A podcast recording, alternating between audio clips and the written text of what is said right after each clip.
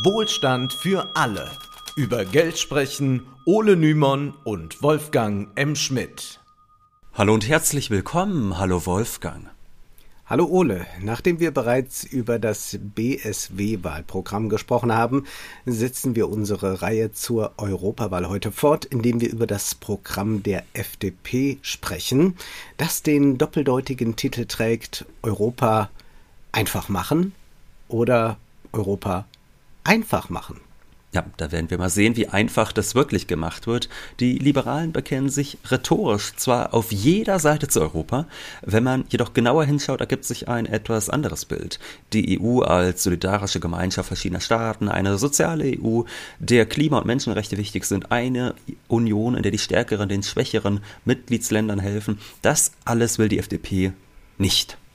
Zunächst aber ein Veranstaltungshinweis. Am 2. März sind wir mit Jean-Philippe Kindler in Frankfurt. Nach den ausverkauften Shows in Köln und Leipzig sind wir dann also im Bürgerhaus Bornheim, um auf ernste und satirische Art und Weise über die großen politischen Themen zu sprechen. Und wir können schon mal versprechen, es wird viel gelacht und auch gesungen werden. Den Link zur Veranstaltung und zu den Tickets findet ihr natürlich in der Episodenbeschreibung. Und wenn ihr diesen Podcast unterstützen wollt, würde uns das sehr freuen. Und es ist ganz einfach. Ihr könnt entweder bei Steady oder bei Patreon ein Abo abschließen. Ab drei Euro im Monat habt ihr dann Zugang zu unseren monatlichen Zusatzfolgen der Speak Easy Bar und Wohlstand für alle Literatur. Die neue Literaturfolge, die erscheint dann an diesem Wochenende. Daran besprechen wir den Kinderbuchklassiker Momo von Michael Ende. Ihr könnt die Zusatzfolgen, wenn ihr abonniert habt, dann auf euren präferierten Podcatchern Spotify, Apple oder sonst wo hören. Vielen Dank für eure Unterstützung. Nähern wir uns mit großen Schritten der liberalen Idee von Europa. Gleich fällt auf, dass unentwegt von Wettbewerb und Marktwirtschaft die Rede ist. Das heißt da, Europa muss marktwirtschaftlicher werden. Im systemischen Wettbewerb mit anderen Regionen der Welt ist unsere Wirtschaftskraft der entscheidende Faktor. Der Wettbewerb innerhalb und außerhalb der EU wird als etwas Positives an sich beworben. Versteht man die EU als einheitlichen Wirtschaftsraum, der Länder außerhalb der europäischen Grenzen als Konkurrent gegenübertritt, ist noch leicht nachvollziehbar, warum die EU wettbewerbsfähig sein soll. Man will in der globalen Wirtschaft sich nicht von anderen Ländern Regeln diktieren lassen, sondern umgekehrt möchte man selbst zu denen gehören, die Regeln setzen. Dass diese imperiale Haltung zu kritisieren ist, muss hier nicht weiter ausgeführt werden. Konzentrieren wir uns stattdessen mal auf den Widerspruch, der dann entsteht, wenn man zugleich den Wettbewerb innerhalb der EU stärken will, so sollen die Länder, die nach außen hin eine Einheit bilden, innerhalb des europäischen Rahmens auch als Konkurrenten agieren. Genau das untergräbt ja diese gewollte Einheit. Wettbewerb bedeutet schließlich nicht, dass alle gewinnen, wenn sie sich nur genügend anstrengen, denn es muss ja auch Verlierer geben und besonders wirtschaftsstarke Nationalstaaten beherrschen dann die Schwächeren. Die FDP denkt also nicht zuerst an Europa, sondern an deutsche Interessen, genauer gesagt an die Interessen der deutschen Wirtschaft.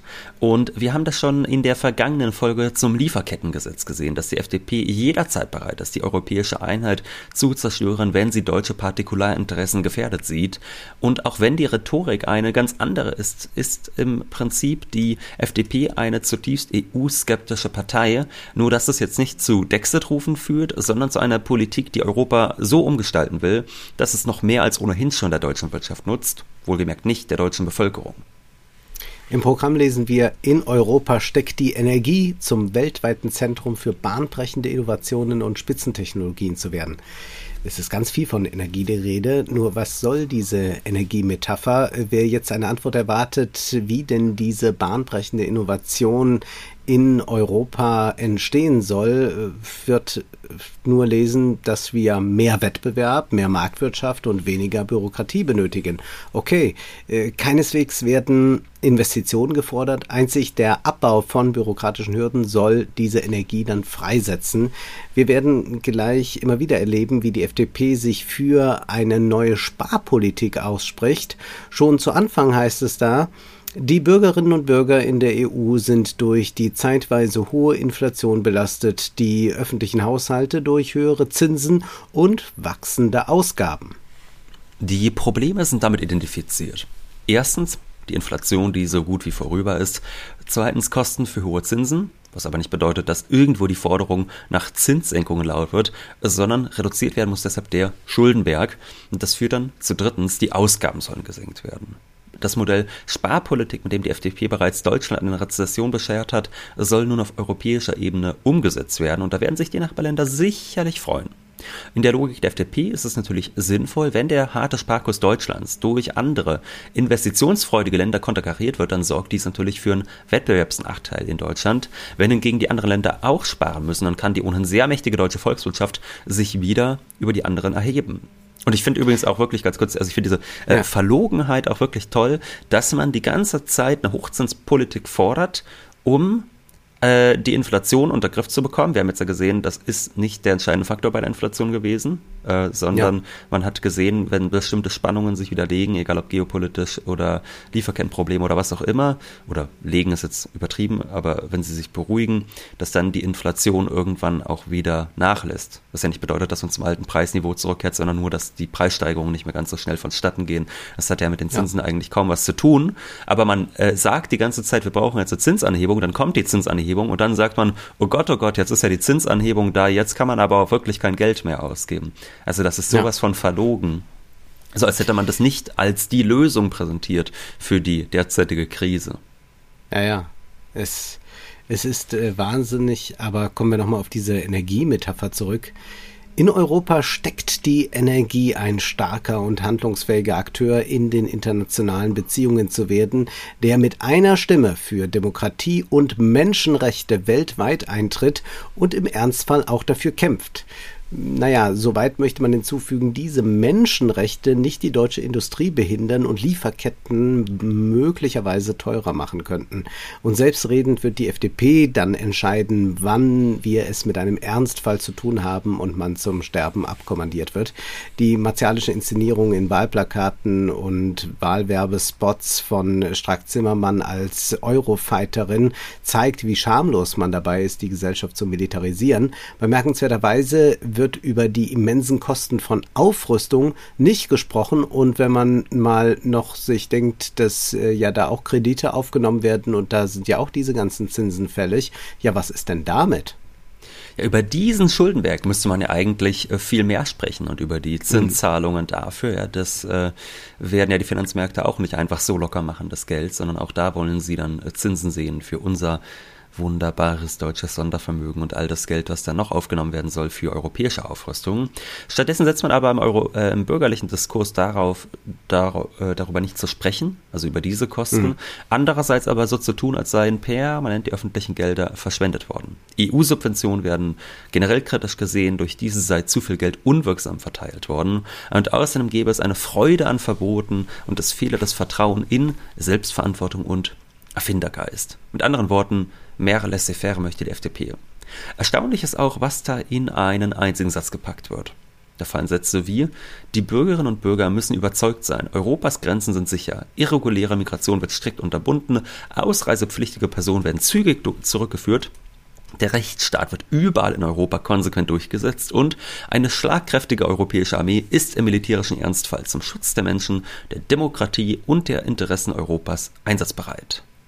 Man kann sich angesichts dieser Zusammenführung von Krieg und Migration fragen, wann wird dann die europäische Armee eingesetzt, um Flüchtlinge abzuwehren? Und ich finde den Wortlaut auch interessant. Die europäische Armee ist im militärischen Ernstfall zum Schutz der Interessen Europas einsatzbereit. Das ist ja auch interessant. Das steht nicht im Angriffsfall, ja, also falls Europa angegriffen werden würde, wären die einsatzbereit, sondern im Ernstfall sind sie bereit, die Interessen Europas mit der Waffe zu verteidigen. Da bin ich auch gespannt, wie niedrigschwellig dieser Ernstfall dann eigentlich eingesetzt werden soll. Das ist ja auch der Grund, warum ich schon immer äh, durchaus auch vor diesem Projekt Angst hatte, weil ich einfach nicht glaube, dass so eine EU-Armee eingeführt wird, nur damit die dann da so außen, an Außengrenzen rumsteht und ein bisschen grimmig guckt, damit keiner angreift, sondern die werden dann irgendwann schon auch ihre Interessen Interessen entwickeln, was man mit so einer schönen Armee machen kann, diese Leute. Ja, es war ja mal so, dass ein Bundespräsident namens Horst Köhler zurücktreten musste, weil er sagte, dass auch äh, Wirtschaftsinteressen äh, militärisch verteidigt werden müssen. Das ist heute ja gang und gäbe und schreibt man ins Programm.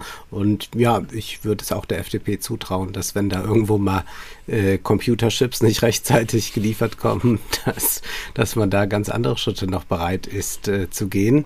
Kommen wir auf das Thema Migration später nochmal zurück. Zunächst blicken wir auf das Thema Bildung angeblich ein wichtiges Anliegen der Liberalen. Darin liegt das Aufstiegsversprechen, wer fleißig und klug ist, der kann einmal ein Christian Lindner werden. Zugleich will man den europäischen Zusammenhalt fördern, indem man äh, da nicht nur an die Bildung denkt, sondern auch an den Austausch. Schüler sollen die Möglichkeit erhalten, sechs Monate eine Schule in einem anderen europäischen Land zu besuchen. Und jetzt kann man sich das mal vorstellen. Also alle Schüler sollen das äh, möglich gemacht bekommen in Europa. Also das wird äh, eine, eine, eine bunte Reise werden für viele.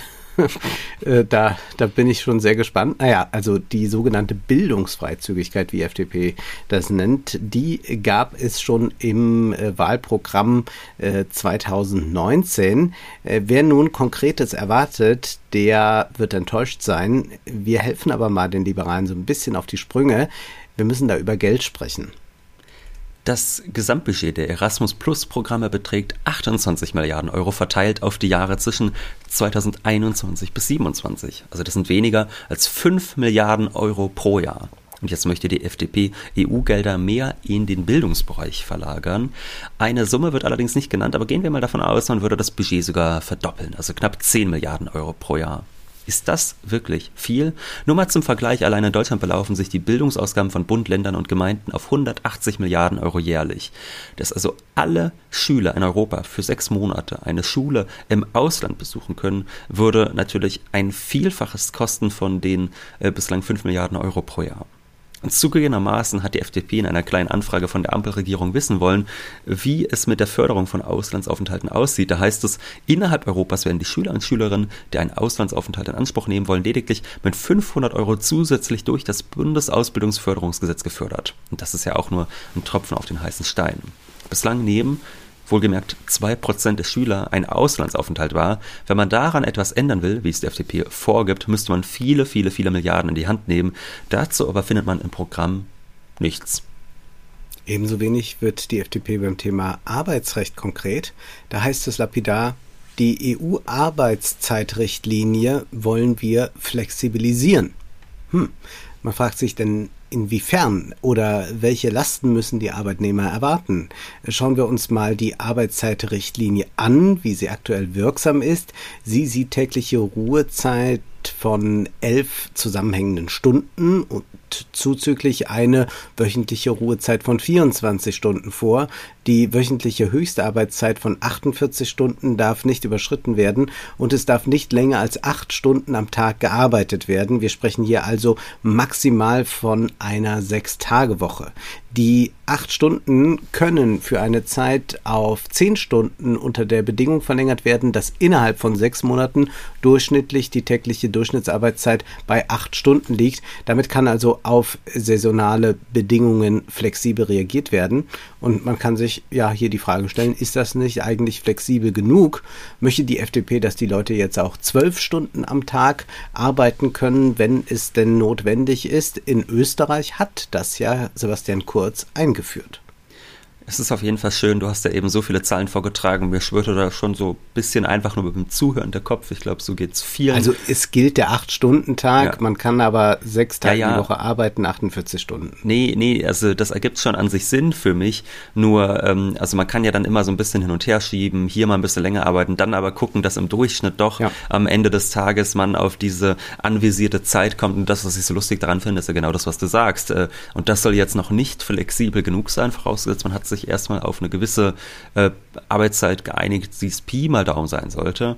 Aber es ist natürlich wie immer bei der FDP. Flexibilisierung bedeutet nicht, dass man den Arbeitgebern was Gutes tut, äh, äh, den Arbeitnehmern was Gutes tut, sondern den Arbeitgebern. Das ist nichts Neues. Was auch nicht neu ist, ist das, was dann zu lesen ist. Da steht, die EU-Kommission muss umgehend eine Reform der Kindergeldregelungen einbringen. Dies ermöglicht die Höhe des Kindergeldes an die Lebenshaltungskosten im Wohnsitzland des Kindes anzupassen. Manche werden sich erinnern, das war 2018 eine große Debatte losgetreten von ein paar NRW-Bürgermeistern. Da lautete der Vorwurf, ja, da kommen Osteuropäer nach Deutschland, beantragen hier Kindergeld und das fließt dann aber zurück in die Heimat tatsächlich gab und gibt es solche Fälle, aber es wurde natürlich als das Problem schlechthin ausgemacht. Das war die Stunde der Rechtspopulisten und auch Christel Lindner machte natürlich gerne mit. Grundsätzlich ist es so, dass die Menschen, die in Deutschland arbeiten, hier Sozialbeiträge zahlen und dann auch Kindergeld beantragen können. Und wenn diese Kinder im EU-Ausland leben, dann erhalten diese Kinder dennoch das deutsche Kindergeld. Und vorgeworfen wurde nun Familien aus Bulgarien und Rumänien, sie gingen oft Scheinbeschäftigungen nach, um Kindergeld zu erhalten, das dann in die Armländer fließt, wo 250 Euro viel Geld sind. Die Familienkasse konnte 2018 aber gar keinen flächendeckenden Missbrauch erkennen. Nun verlangt die FDP von der EU eine Indexierung, mit der festgesetzt wird, wie viel Kindergeld eigentlich von Deutschland zu zahlen wäre, wenn die Kinder in einem vergleichsweise armen Land mit geringen Lebenskosten leben. Vielleicht sind es dann statt 250 Euro nur 120 Euro. Die EU hat das immer wieder abgelehnt, schon weil der bürokratische Aufwand hoch sei. Und man kann schon auf die Extrawurst gespannt sein, die deutsche Staatsbürger erhalten werden, die zwar in Deutschland beschäftigt sind, aber im Ausland arbeiten, also bei einem deutschen Unternehmen beschäftigt, dann hier in Deutschland, arbeiten aber dann im Ausland, haben auch den Wohnsitz dort, folglich auch die Kinder. Und die wollen aber dann ganz sicher das volle deutsche Kindergeld haben und sagen nicht, naja, hier in Rumänien ist aber viel günstiger, wir brauchen nicht so viel. Da kann man schon gespannt sein, äh, was äh, die FDP davor hat, um diese Leute dann äh, zu schützen vor, ähm, ja, eigentlich was? Einer Symbolpolitik, denn wir sprechen hier ja über kleine Summen. Die FDP will vor allem demonstrieren, dass sie auf jeden Euro Steuergeld gut aufpasst und auch mal gern nach rechts blinkt. Ums große Ganze geht es hingegen, wenn da steht, wir Freie Demokraten sind überzeugt, dass Arbeitsmarkt und Sozialpolitik zu Recht Aufgabe der Mitgliedstaaten sind. Diese Behauptung, man hätte so einen Nationalstaat First, Europa Second, ist schon deshalb irritierend, weil wir zum Beispiel auf der Homepage des Europäischen Parlaments Folgendes lesen.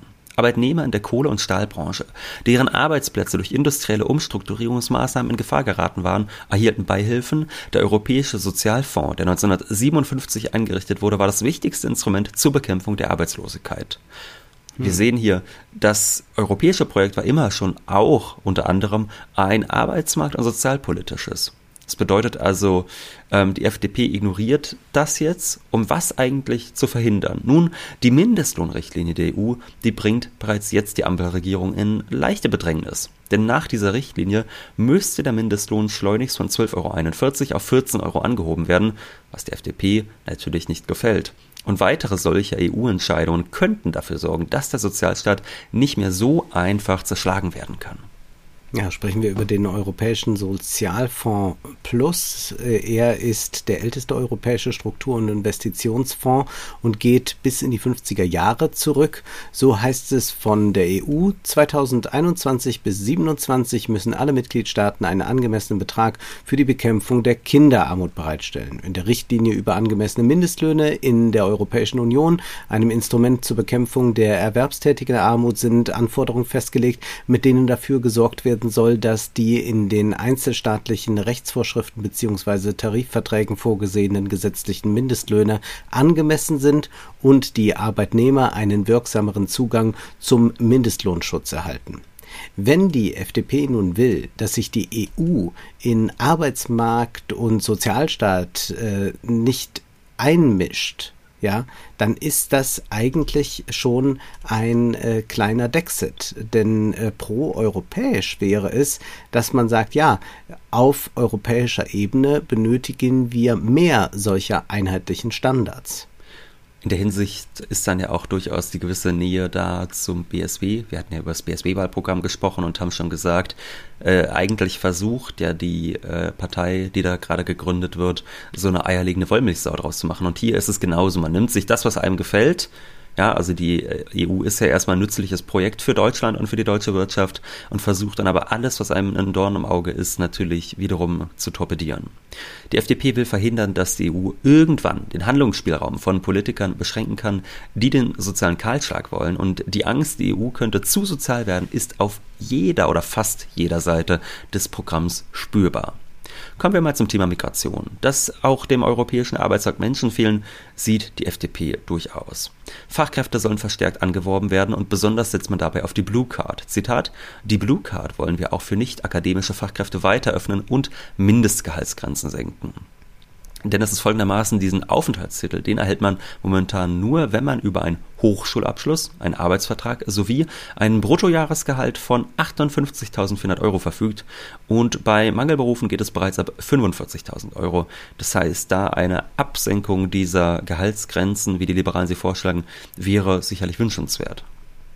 Weiter heißt es, zudem wollen wir einen europäischen Talentpool mit Punktesystem nach kanadischem Vorbild einführen. Wir wollen Einwanderung in den Arbeitsmarkt und nicht in die sozialen Sicherungssysteme.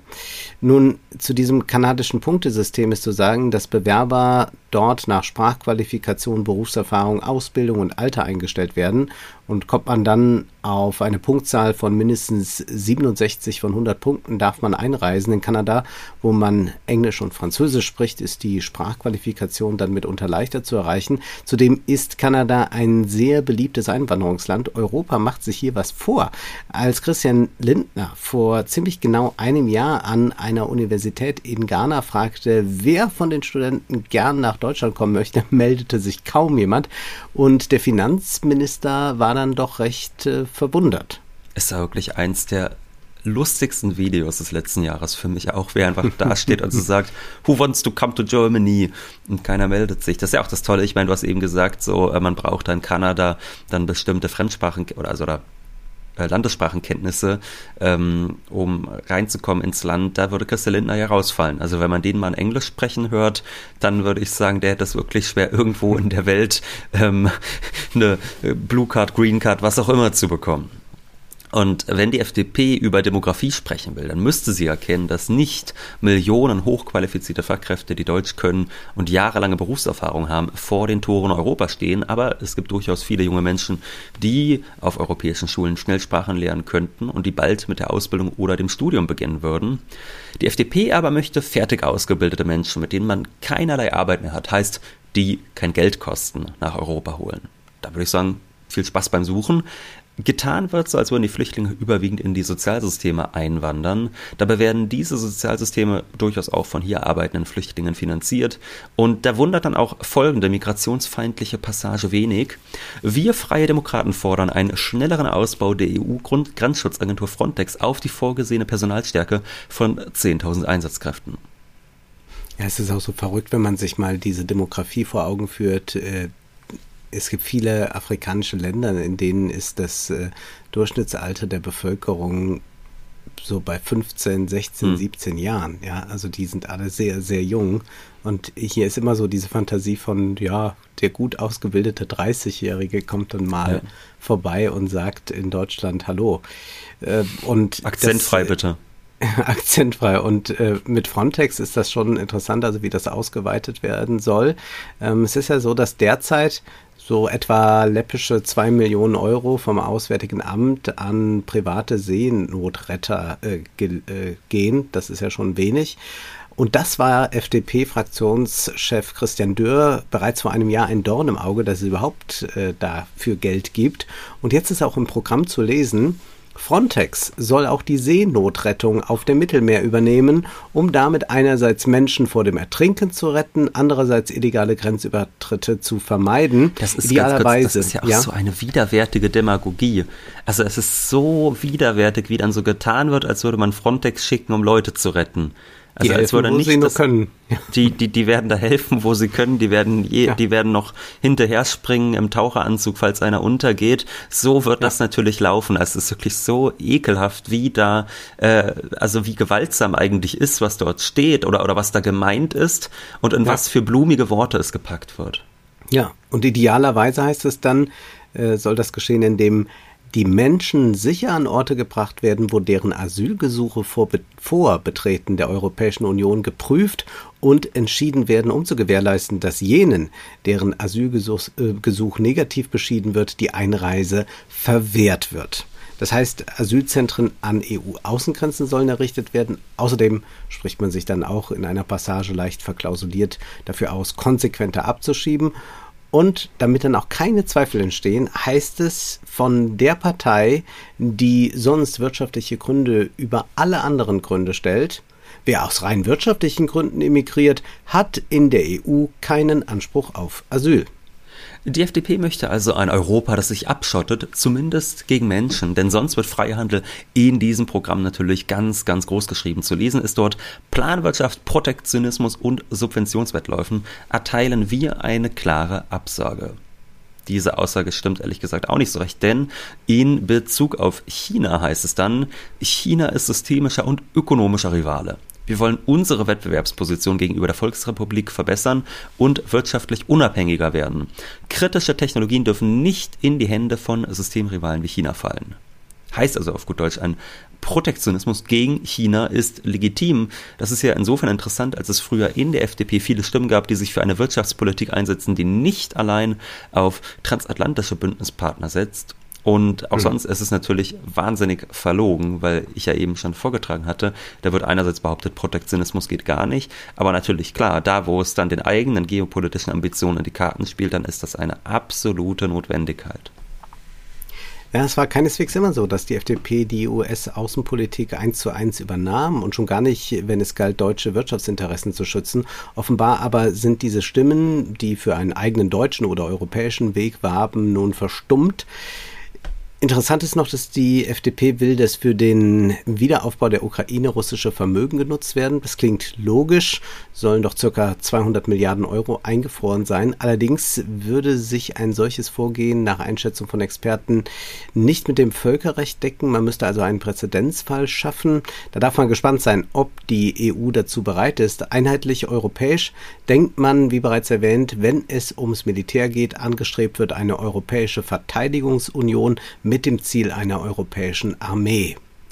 Und es ist wirklich lustig, also ich muss, ich, ich sag's mal folgendermaßen. Mir ist es ja nun wirklich nicht gerade ein Herzensanliegen, dass das russische Staatsvermögen, das aus dem Handel mit fossiler Energie herrührt und genutzt wird, um Kriege zu führen, dass das möglichst dem russischen Staat gehört. Also da, da hängt mein Herz wirklich nicht dran. Aber es ist schon sehr lustig, wie so eine Partei, die immer sagt, enteignen etc., sowas geht natürlich überhaupt nicht, dass sie dann dem amerikanischen Vorschlag, die Zinszahlungen aus den eingefrorenen Vermögen wirklich zu enteignen, das ist ja nichts anderes, und für den Wiederaufbau der Ukraine zu nutzen, ähm, also das, das geht sowas von gar nicht zusammen. Also das ist schon sehr interessant, wie dann auch dort man wiederum sieht, wie die eigentlichen äh, Sachen, die man sagt, Freihandel ist wichtig, ähm, Enteignungen gehen überhaupt nicht, wie all das über Bord geworfen wird äh, bei dieser Eurofighter Marie-Agnes Strack-Zimmermann Christel Lindner Partei. Mhm.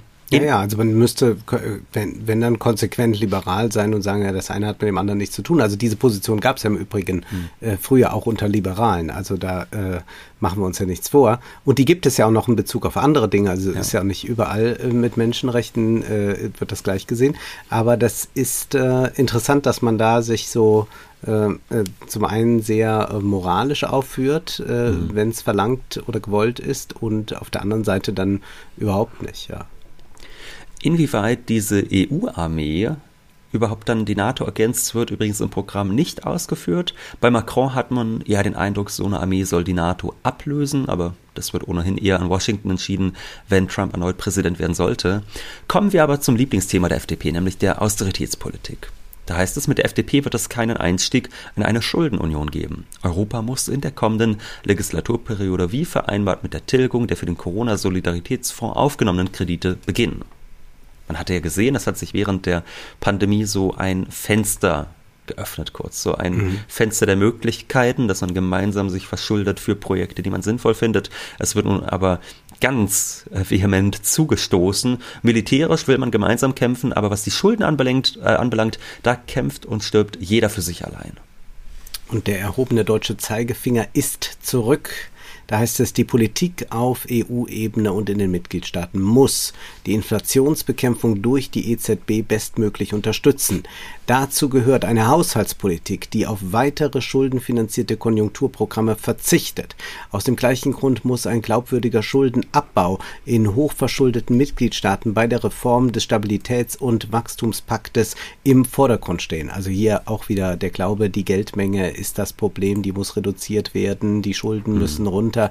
Die FDP will also erneut andere EU-Staaten unter Druck setzen, dass diese schnell ihre Schulden abbauen. Und das geht natürlich vor allem durch eine Kürzung von Sozialausgaben. Nachdem man in Griechenland Millionen Menschen ins Elend getrieben hat, will man diese Politik nun fortsetzen. Und zugleich sollen diese Menschen dann äh, den Willen aufbringen, ihr Leben für das tolle Projekt Europa zu opfern. Das ist dann schon FDP-Ideologie in Reinform. Und folglich soll dann auch die EU sparsam sein, wenn es heißt, für die Haushaltspolitik fordern wir Zurückhaltung bei der Schaffung neuer Eigenmittel. Also man will zwar Innovation, bessere Bildung und mehr Zukunftstechnologien, nur investiert werden soll bitte nicht. Und deshalb setzt die FDP in Sachen Klimaschutz allein auf die CO2-Bepreisung. Nehmen wir mal an, dies wäre tatsächlich das beste Instrument. Dann wissen wir, dass es nur wirksam sein kann, wenn der Preis schon jetzt um ein mindestens fünffaches höher wäre. Davon lesen wir selbstredend nichts im Programm.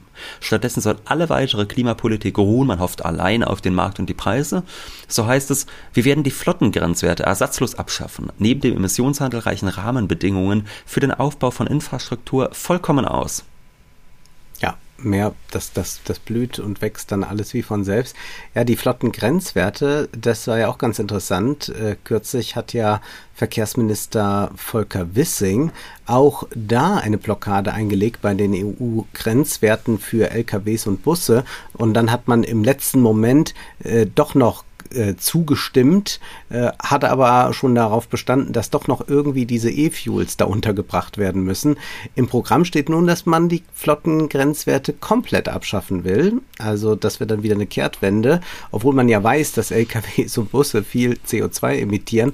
Aber wir können aufatmen. Die FDP spricht sich im Programm auch dezidiert für Lufttaxis aus. Und außerdem will man mit radikalem Bürokratieabbau eine Trendwende schaffen. Doch gerade durch den Green Deal sei die Bürokratie gewachsen. Und deshalb möchte man nun einen Bürokratiekostenindex nach deutschem Vorbild Wer kennt ihn nicht, den Bürokratiekostenindex? Ich kannte ihn auch nicht. Äh, ein solcher Index wurde 2012 tatsächlich in Deutschland eingeführt. Da hat er dann äh, die ähm, Marke 100 gehabt und derzeit liegt dieser Index bei 98. Da kann man also sagen, der Bürokratieabbau, er ist real. Ähm, allerdings muss man dann auch sagen, naja, äh, die Zeit hat äh, mal erfragt, ähm, die Bürokratie kostet jetzt 65 Milliarden Euro äh, die deutsche Wirtschaft und das sind 20 Milliarden mehr als 2012. Aber das ergibt sich dann wiederum daraus, dass die Wirtschaft als Ganzes gewachsen ist und es Inflation gibt. Und damit ist dann eigentlich der äh, Index ähm, ja geringer geworden, ähm, aber man sieht schon, was sagt das jetzt am Ende eigentlich aus. Zudem muss man sich klar machen, dass dieser Index den Erfüllungsaufwand nicht mit abdeckt. Das heißt also, wenn irgendeine neue bürokratische Auflage kommt, sagen wir Luftfilter in irgendwelchen Fabriken, dann wird nur berechnet, was kostet das die Unternehmen, äh, das jetzt bürokratisch ähm, äh, einzuleiten, aber was dann diese eigentlichen Luftfilter des Unternehmens zum Beispiel kosten, das ist nicht aufgeführt in dieser Rechnung. Insofern, ja, äh, man kann diesen Index mal einführen, er wird zu nichts führen. Sprechen wir noch kurz über das Thema Taxonomie. Kurz vorweg zur Erklärung, diese EU-Taxonomie ist das entscheidende Rahmenwerk, das von der EU entwickelt wurde, um Unternehmen bei der Klassifizierung wirtschaftlicher Aktivitäten hinsichtlich ihrer Umweltauswirkungen zu unterstützen. Das heißt, äh, diese Taxonomie dient als Instrument zur Förderung nachhaltiger Finanzierungsentscheidungen, indem sie Kriterien für ökologisch nachhaltige wirtschaftliche Tätigkeiten festlegt. Und es gibt sechs Umweltziele dabei, darunter Klimaschutz und Biodiversität, und festgelegt wird, welche wirtschaftlichen Aktivitäten als ökologisch nachhaltig betrachtet werden können. Unternehmen müssen gemäß der EU-Taxonomie bestimmte Offenlegungspflichten erfüllen, um Investoren und Verbrauchern transparente Informationen über ihre Umweltauswirkungen zu bieten. Und auf diese Weise soll dann am Ende durch all diese Informationen ökologische Nachhaltigkeit in den Finanzsektor integriert werden. Da gab es ja zum Beispiel zuletzt Streit darüber, ob man auch Waffen als ESG-konform klassifizieren sollte, wenngleich das eine Debatte ist, die man vielleicht hier besser beiseite lässt. Ja, diese Taxonomie ist also ganz entscheidend, wenn man jetzt sagt, äh, man muss jetzt unter marktwirtschaftlichen Bedingungen eine grüne Transformation in, in Gang setzen. Und das wird dann manchmal auch von Politikern so runtergeredet, so, naja, das ist nur die Taxonomie. Nee, das, die ist ganz, ganz entscheidend, äh, weil sich danach äh, dann Investitionen ausrichten werden. Und nun gibt es äh, auch die Bestrebung in der EU, eine soziale Taxonomie einzuführen. Und dazu ist im FDP-Programm zu lesen, eine EU-Sozialtaxonomie zur einheitlichen Definition von sozial nachhaltigen Investitionen und Finanzprodukten dürfte nicht zu zusätzlichen regulatorischen Pflichten für Unternehmen führen. Die Anwendung müsste freiwillig bleiben. Also was sagen die eigentlich hier? Die sagen, ja, macht ruhig mal so eine Sozialtaxonomie. Wichtig ist nur, dass die nichts bedeutet für die Wirtschaft. Dass da keine Forderung, keine Verpflichtung dran geknüpft ist, dass die Unternehmen machen können, wie sie wollen, dass sie sich nicht sozialer aufstellen müssen, auch wenn die Taxonomie das sagt. Also die FDP stellt sich hier erneut quer zu einem wichtigen europäischen Projekt. Der Europäische Wirtschafts- und Sozialausschuss schreibt nämlich, die Sozialtaxonomie wird an Bedeutung gewinnen, wenn sie Teil einer allgemein auf soziale Nachhaltigkeit ausgerichteten Politik ist, die mit angemessenen Bestimmungen einhergeht, zum Beispiel in Bezug auf die Sorgfaltspflicht im Bereich Menschenrechte. Sie kann jedoch niemals eine solide staatliche Regulierung und Sozialpolitik ersetzen. Allerdings könnte durch die soziale Taxonomie allen Investoren Nachhaltigkeitskriterien in den Bereichen Infrastruktur, Gesundheit, allgemeine und berufliche Bildung sowie Sozialwohnungen an die Hand gegeben werden, um sozial nachhaltige Investitionen in die Realwirtschaft zu ermöglichen und Social Washing zu vermeiden. Also das ist dann das Pendant zum Greenwashing. Ja ja, man sieht wunderbar, worum es geht. Ne? Also so eine Sozialtaxonomie könnte dazu führen, dass soziales Wohnen wichtig für eine gute Klassifizierung ist, dass dadurch dann Immobilienunternehmen danach bewertet werden und folglich sind dann solche Immobilienkonzerne, die das soziale Wohnen vernachlässigen, in Zukunft weniger interessant für professionelle Investoren. Das will die FDP natürlich verhindern. Und der Ausschuss, der eben zitiert ist, schreibt außerdem, in Zukunft könnte die Taxonomie auch von staatlichen Einrichtungen als Referenz für Hilfs- und Finanzierungsprogramme genutzt werden. Eine Sozialtaxonomie würde eine detaillierte Aufgliederung der positiven und negativen sozialen Auswirkungen wirtschaftlicher Tätigkeiten bieten. Auch das ist für Liberale natürlich ein Albtraum. Mit der Taxonomie würden profitable Unternehmen abgestraft werden, wenn sie die soziale Situation verschlechtern, was natürlich für alle Anhänger von Gated Communities und Luxusapartments ein schlechtes Zeichen wäre. Und noch schlimmer, es heißt, dass staatliche Einrichtungen auf die Taxonomie als Referenz für Hilfs- und Finanzierungsprogramme zurückgreifen. Das bedeutet, die Taxonomie könnte vielleicht sogar staatliches Bauen und andere sozialstaatliche Maßnahmen rechtfertigen. Das ist nicht mehr mein Europa. Ich will nicht, dass es den Menschen bald noch besser geht. Liebe FDP, bitte rettet uns vor diesen Brüsseler Kommunisten. In der Wirtschaftswoche war ja 2023 zu lesen, die EU-Regeln zur sozialen Taxonomie haben Gewicht. Rund ein Drittel aller weltweiter Geldanlagen werden nach Schätzung der Analysten von Bloomberg im Jahr 2025 als grün oder sozial vermarktet werden. Ihr Wert dürfte sich auf über 53 Billionen Dollar belaufen. Die FDP versucht sich hier noch einmal für die schmutzigen Wirtschaftszweige und Konzerne stark zu machen. Das ist keine Lappalie, hier geht es um die eigentliche Weichenstellung für die Zukunft und um das, was auch auf europäischer Ebene an Fortschritt möglich wäre. Die FDP agiert hier jedoch wie die Republikaner in den USA, die ESG-Investitionen bereits seit Jahren als sozialistisch verteufeln. Aber die FDP brennt für Europa, also für ein Europa, solange es unsolidarisch und unsozial bleibt und ordentlich aufgerüstet wird. Jetzt ist aber erst einmal Schluss für heute, denn Zeit ist Geld. Prosit. Das war Wohlstand für alle. Ihr könnt uns finanziell unterstützen über paypal.me-ole und Wolfgang oder über die in der Beschreibung angegebene Bankverbindung. Herzlichen Dank.